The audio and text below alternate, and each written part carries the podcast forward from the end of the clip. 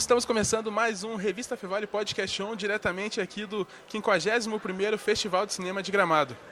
E para conversar com a gente hoje aqui, a gente tem uma ex-aluna da Fevale, eh, a Bruna Haas Pacheco, eh, fazendo pela primeira vez o júri da crítica aqui no festival. Seja muito bem-vinda. Muito obrigada. É um prazer conversar com a Fevale de novo, que foi a minha casa por tanto tempo e foi quem me trouxe para o festival pela primeira vez.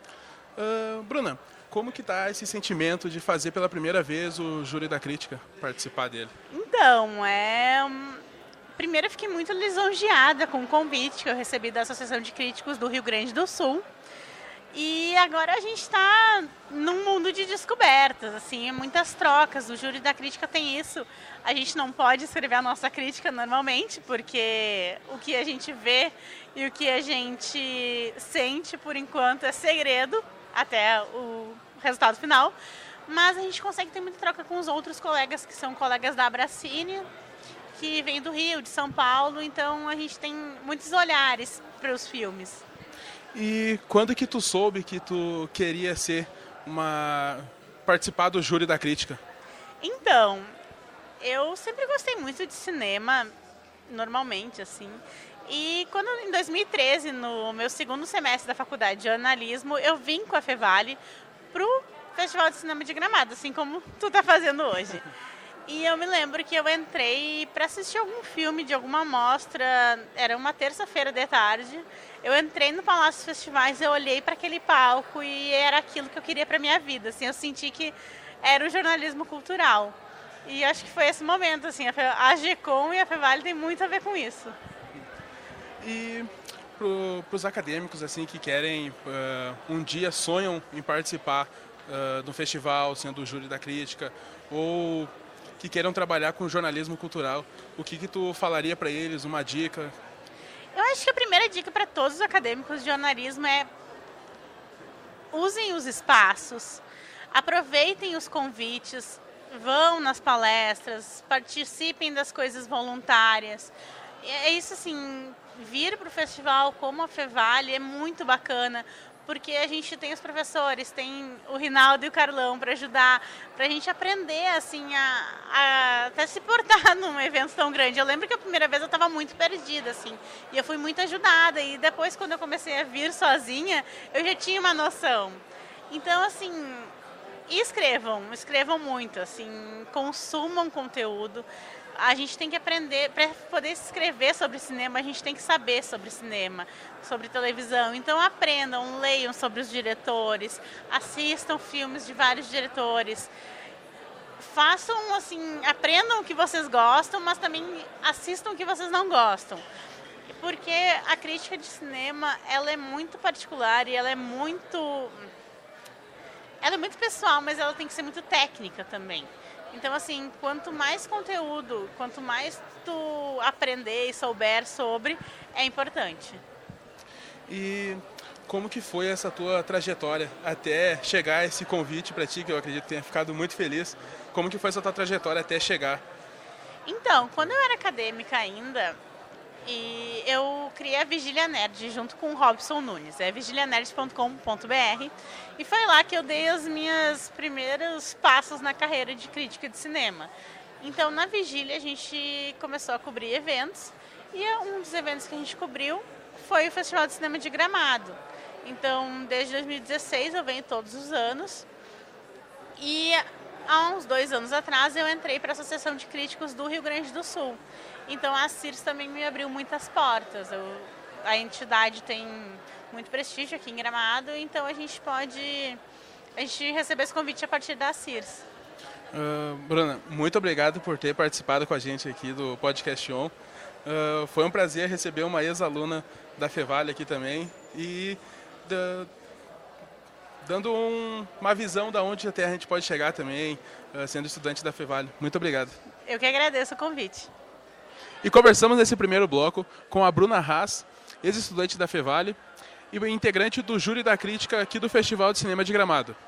Fique agora com a segunda parte do Revista Fevale Podcast On, diretamente aqui do 51º Festival de Cinema de Gramado. Estamos de volta com mais um episódio do podcast On Fevale. Meu nome é Lana Maldaner, sou estudante de jornalismo da Universidade Fevale. Hoje estamos aqui no Festival de Cinema de Gramado. Ao meu lado, eu estou com o crítico e pesquisador de cinema, membro fundador da Associação dos Críticos de Cinema do, uh, do Rio Grande do Sul e presidente do Clube de Cinema de Porto Alegre, Paula Casanova. Seja muito bem-vindo. Muito obrigado, Lana. É, então, é...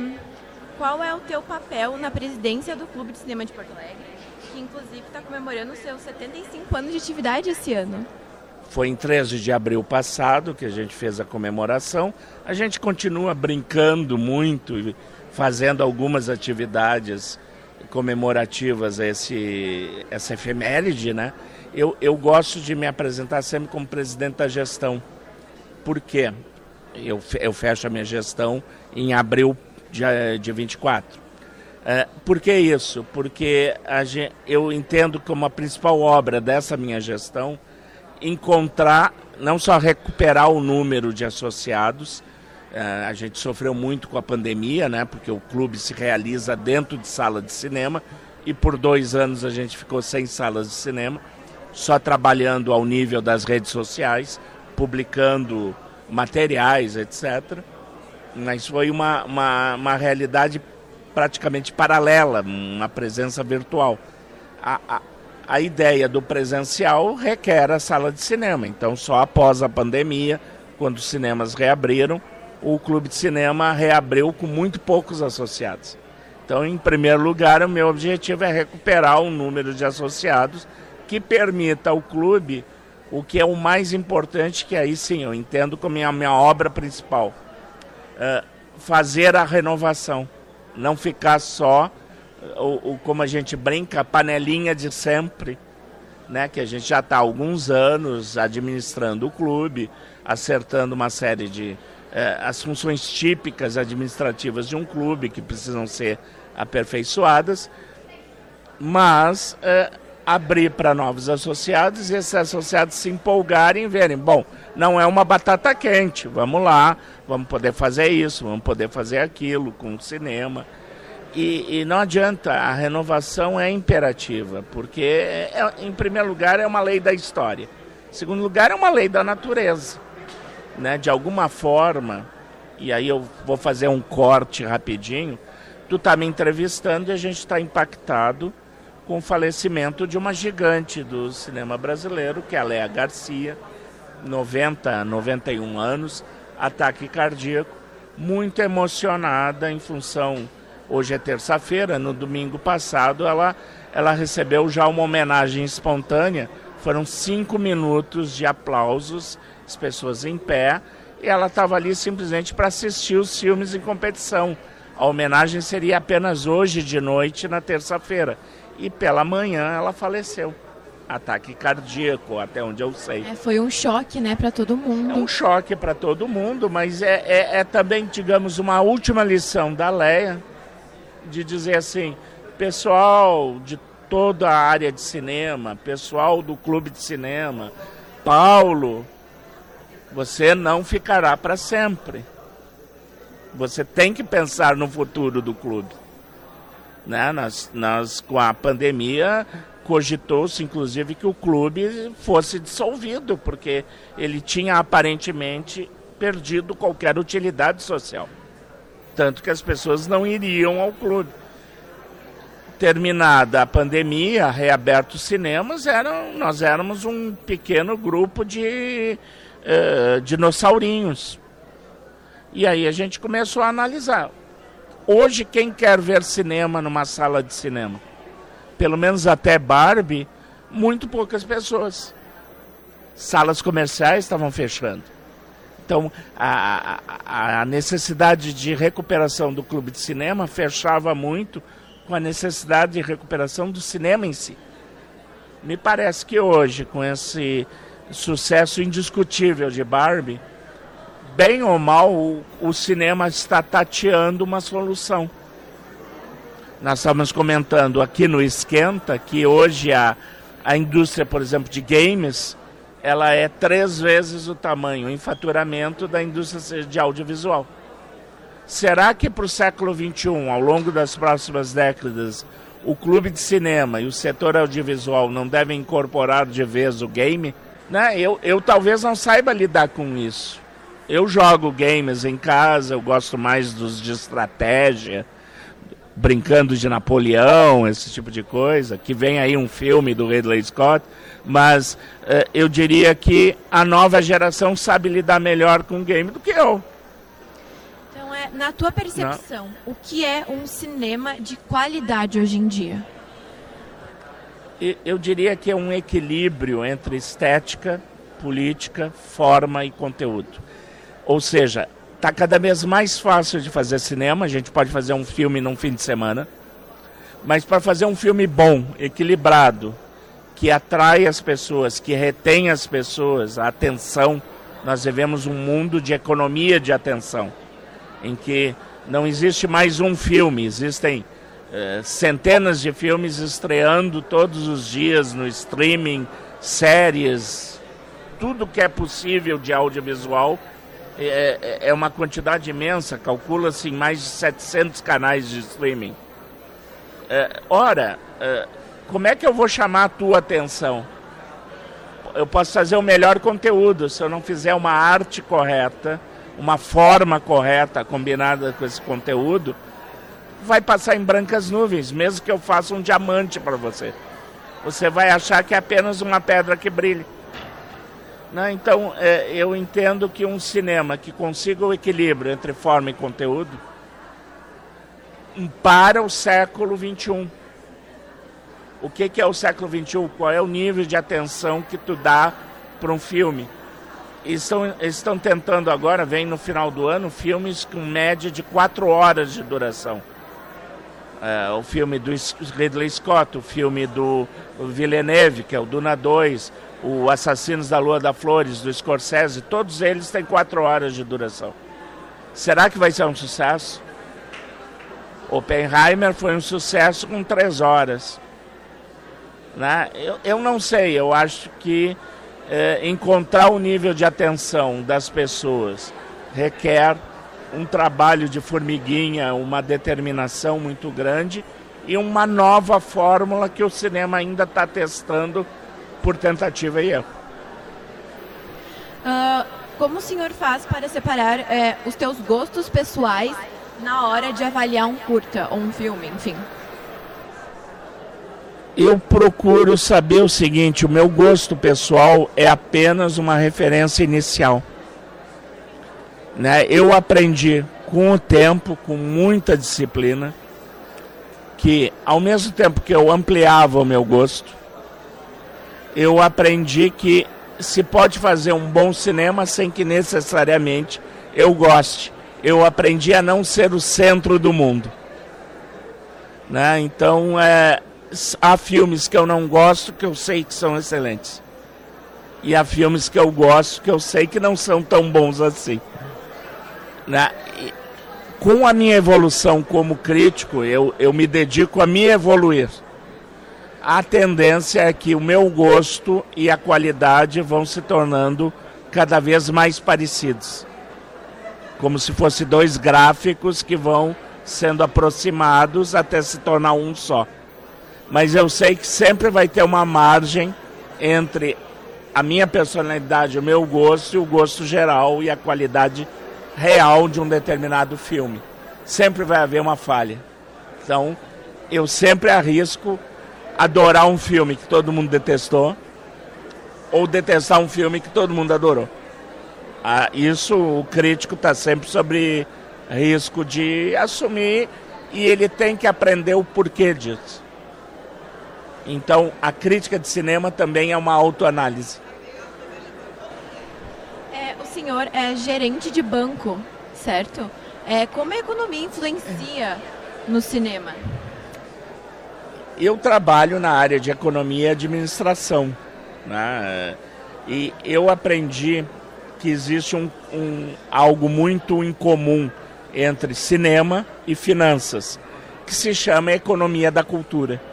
Ela não se limita ao cinema, ela envolve uh, o teatro, a indústria fonográfica, a indústria da moda, turismo, gastronomia, tudo isso pode ser considerado economia de cultura. Eu me especializei na economia de cultura do cinema. O game entraria nisso também. Mas a, a, a, eu diria assim que o que eu aprendi de economia da cultura, juntando a minha experiência de finanças com a minha experiência de cinema, indica que, apesar de termos tido uma administração hostil ao cinema, a, as etapas de financiamento e de produção de cinema, em termos de qualidade técnica, qualidade interpretativa, a, a própria o financiamento, essas são a, a, etapas dominadas. Eu vejo hoje, considerando a economia de atenção, o nó do cinema brasileiro como indústria, para se tornar uma indústria madura, e se desenvolveu muito, inclusive, eu estava esquecendo uma obviedade. Ah, hoje tu tem uma imensidão de cursos de graduação e pós-graduação na área. Então tu tem muito uh, profissional bom, experimentado e bem formado na área de cinema. Então, qual é o nó da indústria cinematográfica brasileira que no ano passado fez apenas 5% do mercado interno? 95% foi para o filme americano. O que, que há? O que está pegando? É a distribuição, a divulgação dos filmes e a exibição deles. Ainda hoje, distribuidores perguntam para mim e cobram dos cineastas qual é a data de estreia do teu filme. A pessoa diz: Eu não sei se eu vou terminá-lo. Como é que eu vou saber a data de estreia? E aí não dá para planejar o lançamento. Isso já está aos poucos sendo dominado por algumas produções, pontualmente, cada vez mais uh, frequentemente. Mas ainda é um nó que o cinema brasileiro não soube desatar. Distribuição, divulgação, exibição. Finalizando a nossa entrevista, é, qual a palavra que o senhor descreveria a 51ª edição do Festival de Cinema de Gramado? Eu diria que estamos numa época de recuperação. Apesar desse, desse baque, né, o, o cinema, a, a Festival de Cinema de Gramado, em maio perdeu o selo da LIC, né, que é um, permitia um orçamento de 4 milhões, baixou para 2,5. Uh, a morte de Léa Garcia hoje, que estamos, repito, impactados, tudo isso mostra ainda um ambiente que restringe eh, o Festival de Gramado em si, de, digamos assim, eh, pós-pandemia, pós-estabelecimento do streaming, literalmente abrir os seus braços, exercitar a musculatura, como se diz. Mas ainda é um período de recuperação. recuperação ainda temos cultura, que resistir. Né? Recuperação da cultura. Tempos melhores virão, com certeza. Mas a gente precisa aguentar para que eles cheguem. Então é recuperação. Agradeço muito a tua participação aqui conosco. Tens algum último recado para compartilhar com o público? Olha, a, todo mundo que estiver me ouvindo e me vendo, é, é, considere acordar para sessões de sábado às 10 da manhã e sejam meus convidados nas sessões do Clube de Cinema de Porto Alegre. Tá? É só ir nas redes sociais, saber em determinado sábado qual o filme e qual o cinema. Mas é sempre sábado, 10 da manhã. Eu sei que isso é um filtro, principalmente para o pessoal mais jovem, né? por causa da sexta-feira anterior. Mas estão todos convidados. Perguntem pelo Paulo Casanova e a gente dá uma franqueada para vocês conhecerem o clube e quem sabe vocês gostam. Paulo, agradeço muito a tua participação novamente. Obrigada. Tá bom. Muito obrigado. Paz para todo mundo. Recuperação. Tchau. Podcast On é uma produção dos acadêmicos de jornalismo da Universidade Fevale. A técnica é de Carlos Pereira e Rinaldo Silveira. A produção é de Julia Klein, Jackson Batista e eu, Lana Maldaner, com orientação do professor Marcos Santuário. Se você quiser acompanhar o resto do Festival Sistema de Gramado, nos siga no Instagram, arroba. Muito obrigada e até a próxima. Música